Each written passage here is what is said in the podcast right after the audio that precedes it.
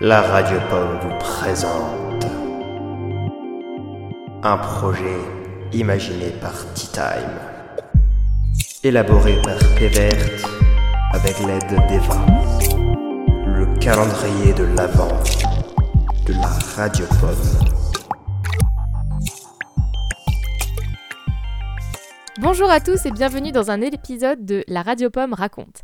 Nous accueillons aujourd'hui Rose, alias Where's Today, que vous avez sans doute déjà entendu avec Pévert qui a fait une émission là-dessus. Bonjour Rose. Bonjour, euh, très enchantée d'être avec toi aujourd'hui. Super. Euh, ben moi aussi, je suis super contente de t'avoir euh, parce que j'aime beaucoup ta musique, donc ça me fait très plaisir.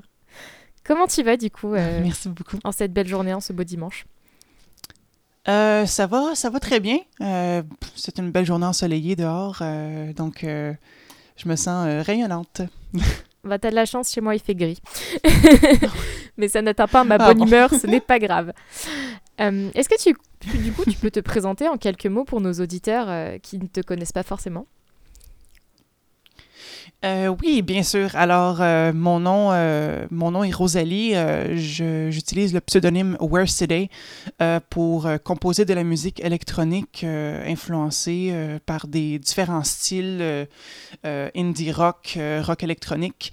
Et puis, je suis active depuis quelques années déjà avec, avec un album que j'ai sorti l'an dernier euh, du nom de The Outcast Club et je suis présentement en train de travailler sur du nouveau matériel. Et on a une chance d'écouter ça dans combien de temps du coup? Euh, c'est une très bonne question. Présentement, j'ai euh, j'ai donc dû déménager un peu mon studio que je suis en train de tout de, de, redécorer puis de, de, mettre ça à ma façon. Euh. mais pour l'instant, euh, je travaille déjà sur des pistes instrumentales. Euh, j'ai déjà des paroles d'enregistrer. Et puis, je dirais d'ici à peu près l'an prochain, il devrait avoir plus d'informations là-dessus, peut-être même une sortie de l'album. Bah, en tout cas, j'ai très hâte et je pense que je suis pas la seule, donc on attendra ça avec impatience. Excellent. donc, tu qualifies ta musique plutôt d'électropop, c'est ça? Oui, euh, c'est mon, style musical varie énormément en termes de genre. Euh, il va avoir des plusieurs influences de style, euh, particulièrement. Eh, j'essaie un peu de faire un peu d'électropop avec aussi des influences de rock électronique. Des fois, j'utilise des instruments, des samples d'instruments un peu pour donner un, certain effet. Euh, puis aussi récemment, j'ai découvert euh, les plaisirs du euh, synthwave que j'explore à bras ouverts. Donc, il va y avoir des influences aussi que je ne connais pas du, tout. donc ça ne me dit rien du tout. Oui. Est-ce que tu as une explication de synthwave pour quelqu'un comme moi qui n'y connaît absolument rien? Oui, bien sûr. Alors, euh, Synthwave euh, est un porte-manteau de synth et wave, euh, particulièrement synth pour l'utilisation excessive de synthétiseurs. c'est un genre musical qui est fortement inspiré par ce qui a été produit dans les années 80 ou la genèse, la conception des synthétiseurs dans les années 70 particulièrement. et c'est un genre musical qui, qui, sonne un peu futuriste grâce à l'utilisation d'instruments de, d'instruments électroniques et de, tout ce qui est synthétisé essentiellement. Et euh, Synthwave particulièrement, c'est ça. C'est une sorte d'atmosphère euh, années 80 euh, avec bon, les néons et... Ah, ouais, ouais, ouais. Maintenant que tu le dis, je vois très bien. D'accord. Ça fait sens d'un coup avec l'explication. C'est juste le mot de vocabulaire que je n'avais pas du tout. voilà. Ouais, ça fait, ça fait de sens, oui. Oui, je ne suis pas du tout musicienne, donc... Mais écoute, c'est pas mal parce que comme ça, je vais poser les questions que les auditeurs pourraient se poser. Donc euh, ça va fonctionner, je pense. Excellent. Parfait dans ce cas-là. voilà. Et euh, du coup, tu parlais ouais, de tes influences, mais est-ce que tu as des références euh, de ce qui a inspiré ta musique? Ou alors, en tout cas, à partir de l'origine, genre comment t'es venue l'idée de faire la musique que toi tu fais aujourd'hui? Oui, alors mes inspirations principales, si on parle de synthétiseur justement, tant qu'à avoir en plus une entrevue en français, c'est, euh, ça tombe bien. Mon influence principale, c'est Daft Punk. Euh, je, ah. les ai, je les ai écoutés. Euh, en fait, je, je, suis tombé sur leur musique par hasard pendant ma tendre enfance. j'ai pas vraiment d'idée exacte d'où ils sont apparus un peu. J'ai juste un peu entendu leur, leur musique et leur j'ai vu également leurs personnages dans l'imaginaire collectif à l'époque et ça m'a énormément influencé sur, sur le style que je veux aborder, sur en fait l'utilisation du vocoder qui est un qui est un accessoire euh, musical qui consiste à filtrer euh, un instrument musical avec la voix humaine, euh, ce qui donne un effet de voix de robot. Donc ça, c'est quelque chose que j'adore utiliser. C'est ce qu'on entend également dans certains de mes titres sur mon album qui est sorti l'an dernier. donc je dirais que c'est le, le, point d'ancrage principal, c'est Daft Punk dans, dans ma musique. Oui, ça fait sens quand on entend ce que tu écoutes et, euh, et, je pense que c'est une, belle référence et un bon point d'ancrage. Et du coup, tu en as d'autres de références qui sont venues te, nourrir après ça? Oui, tout à fait. Alors, euh, Daft Punk, qui m'a bercé pendant ma tendre enfance et que j'ai entendu au fil des années. Euh, il y a également de, de, la musique un peu plus, mettons, de la musique rock. je cite également des, groupes qui m'ont influencé pendant mes euh, pendant mon adolescence et quoi que ce soit. Donc Linkin Park, c'était euh, un point d'ancrage. Également, c'est un, c'est un groupe que j'ai que j'ai écouté lorsque j'étais enfant et grandissant. Puis euh, au fur et à mesure, j'ai, développé également plusieurs, plusieurs autres appréciation pour la musique. Euh, donc, notamment, j'ai euh, des groupes, euh, un, musicien américain du nom de Tommy Walter qui a fait plusieurs albums sous le nom Abandoned Pools. c'est un, c'est un musicien indie rock qui fait un peu de la musique électronique, qui, qui, a des, un style un petit peu électronique dans, dans, sa musique rock. donc, l'implication de, de, tous ces styles-là ensemble, moi, je trouve, ça, je trouve que c'est c'est beau. Euh, même s'il y a un côté un peu artificiel, je trouve que ça donne un, ça donne un certain charme. Puis il y a également d'autres euh, artistes du nom de How to Dress Well, particulièrement qui, lui, a un, côté euh, un peu plus émotionnel dans l'écriture de ses paroles et, de sa musique. Quelque chose que j'aime également explorer lorsque, lorsque l'émotion vient. Là. Ben, c'est super. Je, je connais pas les derniers, mais euh, j'irai écouter. Ça, ça, donne envie, en tout cas, la manière dont on parle. On sent vraiment que c'est quelque chose auquel tu tiens. Parfait. Si je peux euh, leur donner un peu de. Euh, comment dire de, si, si, je peux leur donner davantage de, de, personnes à, à, écouter pour, pour la musique, ce serait excellent. je trouve vraiment qu'ils font, le, qu'ils font de la bonne musique. Donc, ça tomberait bien, oui. bah, super. Très bel, très bel hommage, en tout cas. Euh, je voulais te demander aussi, euh, dans tes musiques, on entend une personne euh, d'une voix assez grave. du coup, qui est-ce qui chante? La personne qui chante, c'est moi. Donc, c'est clair qu'il y a une certaine dichotomie en tant que, en tant que personne qui écoute, parce qu'évidemment, moi, j'ai sorti l'album The Outcast Club l'an dernier, alors que je sortais d'un cheminement personnel pour ma transition, euh, puisque je suis une femme trans. Donc, euh, la majorité des chansons sur cet album ont déjà été conçues il y a quelques années auparavant. The Outcast Club est mon premier album à part entière, mais est également une sorte d'anthologie qui contient des chansons que je n'ai jamais vraiment pris la peine de sortir, euh, que j'ai décidé de compléter, même avec des paroles que j'ai enregistrées alors que ma voix n'était pas encore entraînée pendant ma transition. Euh, euh, une des chansons en particulier, qui s'appelle The Boy Who Never Grew Up, est une chanson qui parle explicitement de ma transition, de mon désir d'être une femme et particulièrement dans cette chanson-là, la peur de ne pas être acceptée. Et ces paroles-là ont été enregistrées en 2015, quatre ans avant la sortie de cet album et de cette chanson-là. Ah oui, donc euh, c'était il y a un moment. Exact. Donc, c'est une sorte de capsule temporelle. Donc, plusieurs parties, plusieurs morceaux de casse-tête de, de, ma vie depuis les dernières années qui sont formés ensemble. Euh, euh, puis j'essaie de faire un sens à tout ça. Puis j'ai sorti cet album-là en espérant de trouver un sens de conclusion. Et, et, toi, ça va quand tu réécoutes cette voix que tu n'as plus aujourd'hui Ça te donne quel sentiment? Bien, je trouve ça un peu. Euh, je trouve ça intéressant, en fait. Euh, parce que je ne m'attendais pas du tout euh, à avoir une voix un peu plus. je ne m'attendais pas à avoir une voix différente, en fait. lorsque je chante, j'ai un, timbre de voix assez étendu. Donc, il m'arrive parfois de sonner un peu comme je sonne dans cet album. donc, évidemment, ma voix parlée, euh, contrôler une voix lorsqu'on parle, c'est toujours un peu plus différent que de contrôler, euh, que, de contrôler des notes euh, sous une période étendue. donc, c'est clair qu'il y a toujours une petite différence lorsque je chante, mais ça demeure quand même ma voix. puis ça reste une sorte de capsule temporelle sur c'est comme ça que j'étais. Puis c'est comme ça que je sonnais. Oui, tu t'es reconnu et t'as pas d'animosité à ce passé qui est le tien. C'est ça, exactement. Puis en même temps, euh, il y a une partie de moi qui se dit c'est c'est comme ce que j'étais. Puis si mon si ma voix va changer euh, au travers de mes prochaines chansons, eh bien euh, c'est une sorte de c'est une, une, sorte de période un peu transitoire pour, pour les gens qui écoutent. Et c'est un peu intéressant. c'est une belle acceptation du passé, en tout cas. C'est un, un, beau parcours que tu racontes là, je trouve. Parfait. Du coup, euh, je me recentre. C'était, on est, on est parti un peu dans le philosophique, euh, mais c'était une, très belle réponse. Euh, ta musique est en licence Creative Commons BY, c'est ça?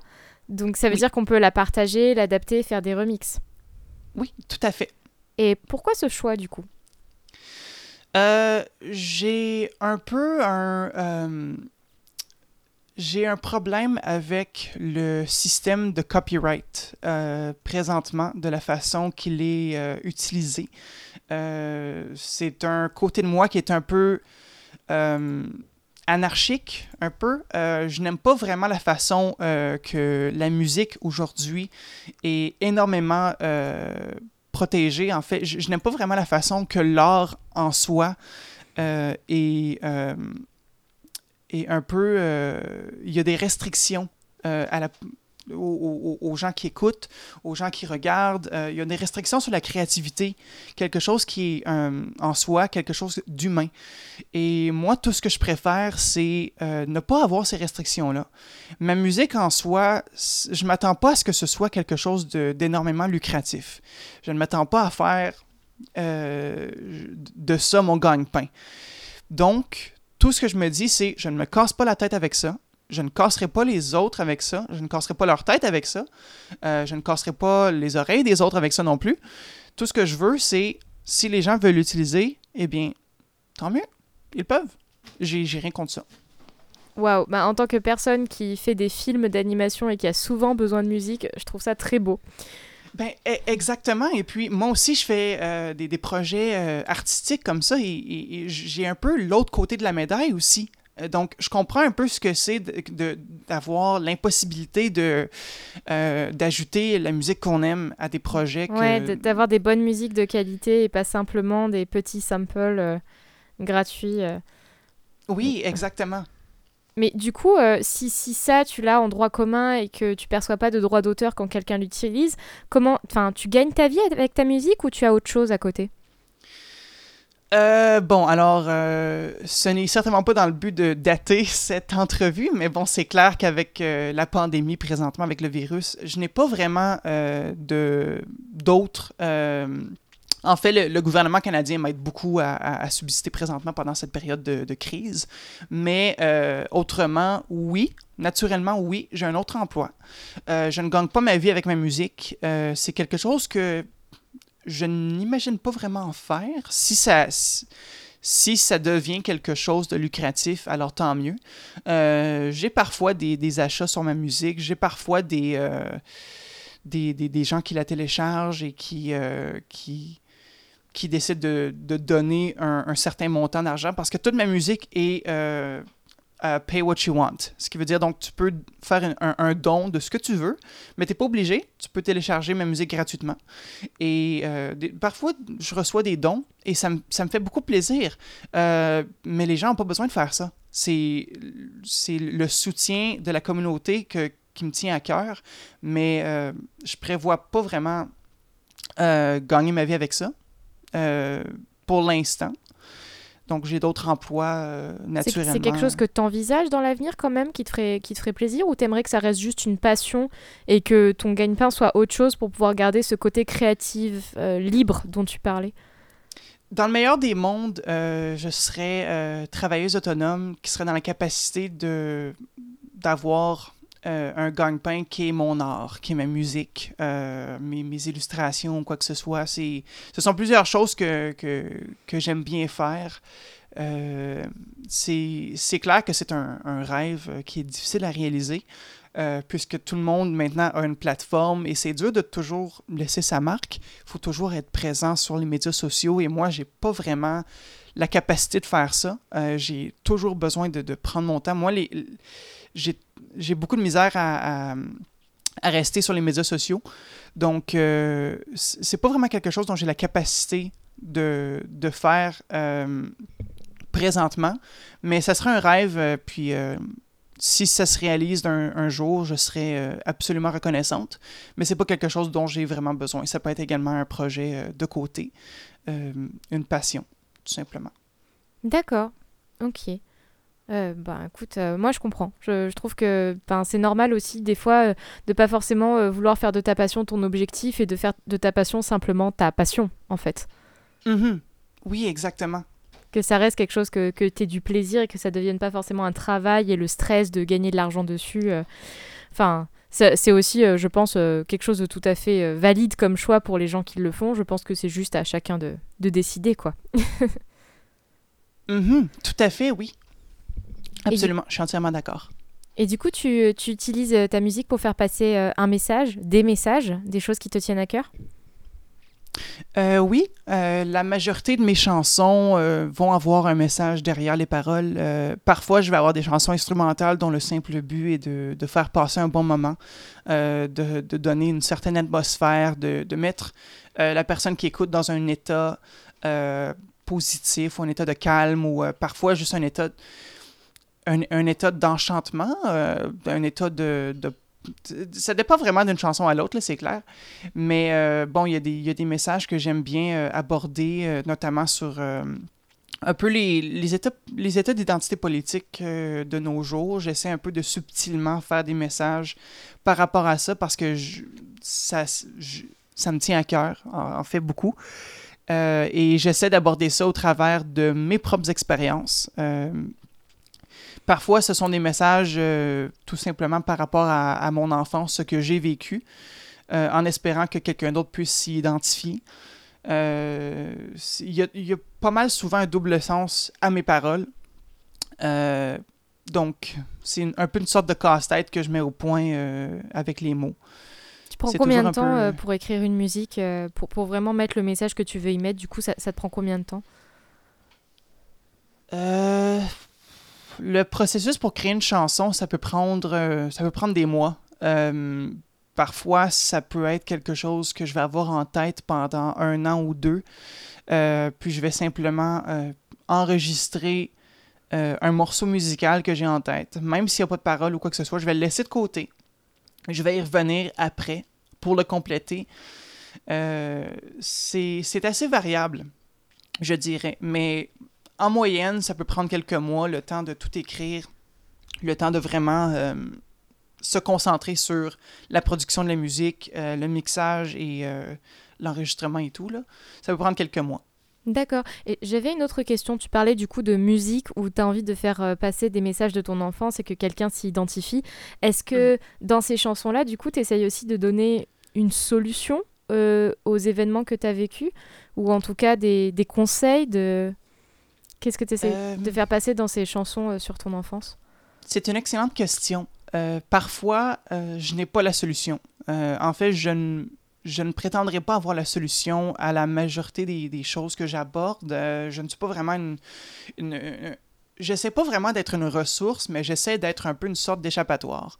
Euh, j'ai survécu certaines épreuves de ma vie euh, dont je n'ai toujours pas vraiment la solution, mais euh, le temps d'avoir quelqu'un qui, euh, reconnaît ces sentiments-là et le, temps de trouver une chanson qui a des paroles sur lesquelles on peut s'identifier, que ce soit pour un, incident passé ou quelque chose d'éprouvant dans le présent, je trouve que ça peut être une sorte de, une, sorte de, solution temporaire. simplement le fait de, pouvoir s'identifier à quelque chose, de s'identifier à quelqu'un. Savoir qu'on n'est pas seul, savoir que c'est arrivé à d'autres personnes. Oui, tout à fait. Exactement. D'accord. Euh, et euh, je sais pas si j'ai euh, du coup une autre question sur cette, partie-là de l'enfance, mais en tout cas, j'essaierai de, de, prêter une oreille plus attentive à tes paroles. Ça m'intrigue, les histoires de double message. Je pense que j'ai pas assez bien écouté pour l'instant. C'est d'accord. Et du coup, je voulais revenir du coup sur ce qu'on abordait tout à l'heure, le fait que du coup tu es, tu, es une femme trans, que tu t'identifies du coup en tant que femme non binaire. Et mhm. comment ça se passe dans ta vie euh, Comment ça se passe dans ton quotidien? Euh, Alors, euh, habituellement dans mon quotidien, c'est... Comment dire Ça vient avec beaucoup d'épreuves dont on ne s'y attend pas trop. Euh, des incidents en, société, parfois euh, des micro-agressions, quoi que ce soit. Ça, c'est surtout le pire qui peut arriver, évidemment. Euh, je suis quelque peu chanceuse de ne pas avoir une liste étendue de ces micro-agressions ou de ces agressions. mais c'est quelque chose de, de réel. Euh, c'est, ça fait partie de notre enjeu d'être une personne trans et le simple fait de... Moi, de, mon côté, je m'identifie surtout euh, du côté féminin de la, binarité des genres, mais euh, pour les personnes non binaires, la, société tarde encore à traiter les personnes transgenres binaires de façon égale.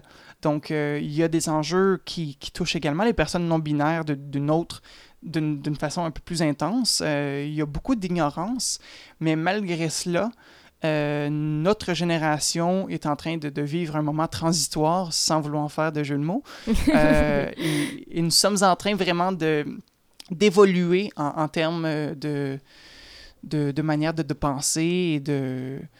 On est en train vraiment de, faire un progrès. Puis je trouve ça beau à voir c'est très beau de voir notre génération, surtout, euh, qui s'unifie et qui, euh, qui met de côté les préjugés qui ont été euh, transmis sans vraiment qu'on le sache depuis notre enfance. Il y a beaucoup de choses que je revisite à mon âge présentement, des choses que j'ai grandi, avec lesquelles j'ai grandi lorsque j'étais enfant, des choses qui sont euh, essentiellement transphobes, euh, qui, sont très problématiques. Et je crois qu'on est la dernière génération à vivre euh, ce genre de contenu médiatique hyper problématique. Donc, on sait un peu ce ce qu'on ne va pas présenter à la prochaine génération un peu. Donc, au moins, il y a, il y a un certain élément de sagesse qui vient avec ça. Et je, je trouve que ça m'aide beaucoup à continuer et à, à avoir espoir. Oui, je vois. Enfin, il y, a beaucoup de choses intéressantes qui ressortent dans ce que tu dis. Et enfin, la première pour moi, c'est que, enfin, la difficulté d'acceptation de la société, c'est aussi que chaque transition est différente et dépend de la personne qui la vit. Et euh, les gens ont un peu de mal à accepter ça et pas donner d'influence ou euh, à accepter comment chacun se qualifie ou vit sa transition s'il en a une à faire. Exactement. Et puis, c'est pas tout le monde qui va s'identifier avec toute personne transgenre. Euh, moi, justement, lorsque j'étais encore pré-transition, je regardais des, des vidéos de personnes trans et, je m'identifiais, mais c'est, c'est pas tout le monde qui va être comme ça. Euh, ma manière de penser euh, au moment où j'ai fait mon coming out en 2016 est vachement différente que ma manière de penser maintenant. J'ai, beaucoup évolué, j'ai, mis de côté des préjugés que j'avais. donc, c'est, un cheminement qui, qui euh, qui, dure plusieurs années. C'est pas vraiment un cheminement qui a une fin. On peut pas vraiment donner un point de fin à, l'évolution de, la manière de penser. C'est vraiment quelque chose qu'on oui, puis il n'y a, pas que, a pas que la manière de penser, il y a aussi la manière de grandir. Je pense que. Enfin, mhm. dis-moi euh, comment tu as vécu ça, mais est-ce que, comme beaucoup de personnes, quand tu, du coup, tu, tu as fait ton coming out et quand tu as commencé à assumer qui tu étais, tu as eu quand même beaucoup de colère sur ce qui se passait autour de toi. Et maintenant, est-ce que tu t'es un peu apaisé avec le temps et avec, euh, avec l'âge et avec ton évolution, comme tu dis? Oui, euh, tout à fait. En fait, une des chansons en, particulier de, de, mon album qui s'appelle Ego euh, est une chanson qui détaille euh, mon, ma, transition, mais la genèse de ma transition. Et puis au moment où je, fais cette transition, je remarque à quel point il y a de l'ignorance en société. Puisque avant que je fasse la transition, je ne savais pas vraiment ce que c'était. de vivre au quotidien en tant que femme, en tant que personne trans. Je ne connaissais pas les enjeux euh, autant que les personnes transgenres que je regardais me le disaient. Donc, le vivre était tout à fait différent. Puis c'est là que j'ai remarqué une énorme colère en moi, un, sentiment d'injustice, euh, puis un sentiment euh, d'impuissance en tant qu'individu, de ne pas être capable de, résoudre ces problèmes qui, sont ce, sont... ce sont de gros problèmes, des, des, gros enjeux sociétaires dont on ne peut pas vraiment être euh, les, les, seuls porteurs de fardeau. Mhm. C'est quelque chose qu'il faut faire en communauté. C'est quelque chose qui s'étend avec les années. On ne verra pas le progrès euh, rapidement euh, en un claquement de doigts. Mhm. Bah, je, vais faire sans doute un raccourci, mais du coup, pour toi qui, quelque part, a vécu une période de ta vie, du coup, en tant qu'homme et maintenant en tant que femme, tu te retrouves à dans le chemin le, un peu difficile de devoir maintenant supporter euh, euh, ce que vivent beaucoup de femmes aujourd'hui et ce, que peut avoir comme discrimination le fait d'être une femme. Qu'est-ce que ça t'a fait de passer de ce côté-là? Euh, ben, en fait, c'est très intéressant euh, que cette question-là soit posée, puisque euh, lorsque j'étais pré-transition, j'avais une période de, mon, de ma vie où j'essayais désespérément d'entrer dans le moule masculin de la société. Et ça m'a ça m'a fait don d'un ego, comme, comme la chanson traite de ce sujet-là. il a fallu que je brise ce moule-là et ça venait avec euh, enterrer plusieurs préjugés que j'avais euh, et, lors de mon adolescence, lorsque j'étais, euh, je me sentais forcé d'être un homme, je développais une énorme misogynie. Et ça, c'est quelque chose que j'ai dû briser avec le temps. puis c'est particulièrement une projection de ma haine de moi-même. ce n'est pas vraiment quelque chose qui, qui, qui était comment dire, qui, était vraiment, c'était pas vraiment une haine que j'avais des autres, c'était une haine, une jalousie un peu. Euh, et donc ça, c'était euh, un, des plus grands enjeux qu'il a fallu que, que je combatte. Et je vois plusieurs personnes qui ont peu, un, peu vécu la même chose. Euh, il y a des... Même sans avoir besoin d'être transgenre, il y a plusieurs choses que l'on force auprès de la masculinité et c'est. Euh, il y, a beaucoup d'enjeux comme ça que le féminisme euh, tente d'aider auprès de la masculinité pour que les deux genres euh, masculin et féminin soient égaux. donc, c'est euh, ouais, j'ai tendance à divaguer un peu là-dessus parce que. C'est pas grave, c'est pas grave, ça reste très très intéressant. Et euh, non, c'était une question que je me posais parce que du coup, euh, avoir quelqu'un qui a vécu un peu les deux, c'est hyper intéressant. Et ce que tu racontes sur ton enfance et sur le fait que tu étais misogyne, ça fait aussi ça fait aussi sens quelque part, cette haine dont tu parles. Enfin, j'ai l'impression de la comprendre. Et mhm. c'est ce, que tu disais avant, en fait, c'est le fait que toi aussi, quand tu étais enfant, tu as, vécu, pas tourné vers toi euh, peut-être, parce qu'à l'époque, tu n'étais pas, euh, tu n'avais pas fait de coming out, mais tu as vécu des propos transphobes et des situations euh, transphobes. Et c'était sans doute aussi, pour les autres enfants, c'était aussi l'inconnu, en fait. Et, et mhm. cette peur-là et cette, cette inconscience. Exactement. Les, les, enfants ne, euh, ne, reconnaissent pas... Euh, les, les, enfants ne prennent pas conscience de ce qui leur est offert. Euh, on, on, l'accepte tout simplement parce qu'on n'a aucune conception de, de la réalité jusqu'à ce qu'elle jusqu'à ce qu'elle arrive, jusqu'à ce qu'elle nous est offerte, mais on ne questionne pas ce que nos parents nous donnent, on ne questionne pas ce que le média nous apporte. la, la le, sens critique se développe avec l'âge, mais les enfants ne sont pas dotés de cela dès le début. c'est un développement qui se fait tout, tout, au long de notre vie, au travers d'épreuves et euh, je, je, crois qu'essentiellement, que, il y a beaucoup de choses dont on doit réviser euh, dans l'enseignement de nos filles et nos garçons et de nos enfants non-binaires, euh, qui, qui, est une réalité qu'il faut accepter.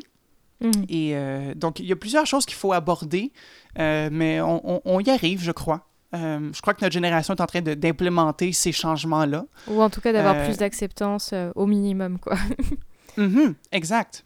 C'est beau à voir. Oui, oui, oui. Euh, en tout cas, euh, je pense que une des, un des premiers pas à faire, c'est avoir accepté les erreurs qui ont été faites pour pouvoir ne pas les refaire et euh, développer aussi la curiosité des enfants, puisque comme tu le dis, c'est à la base du sens critique en fait.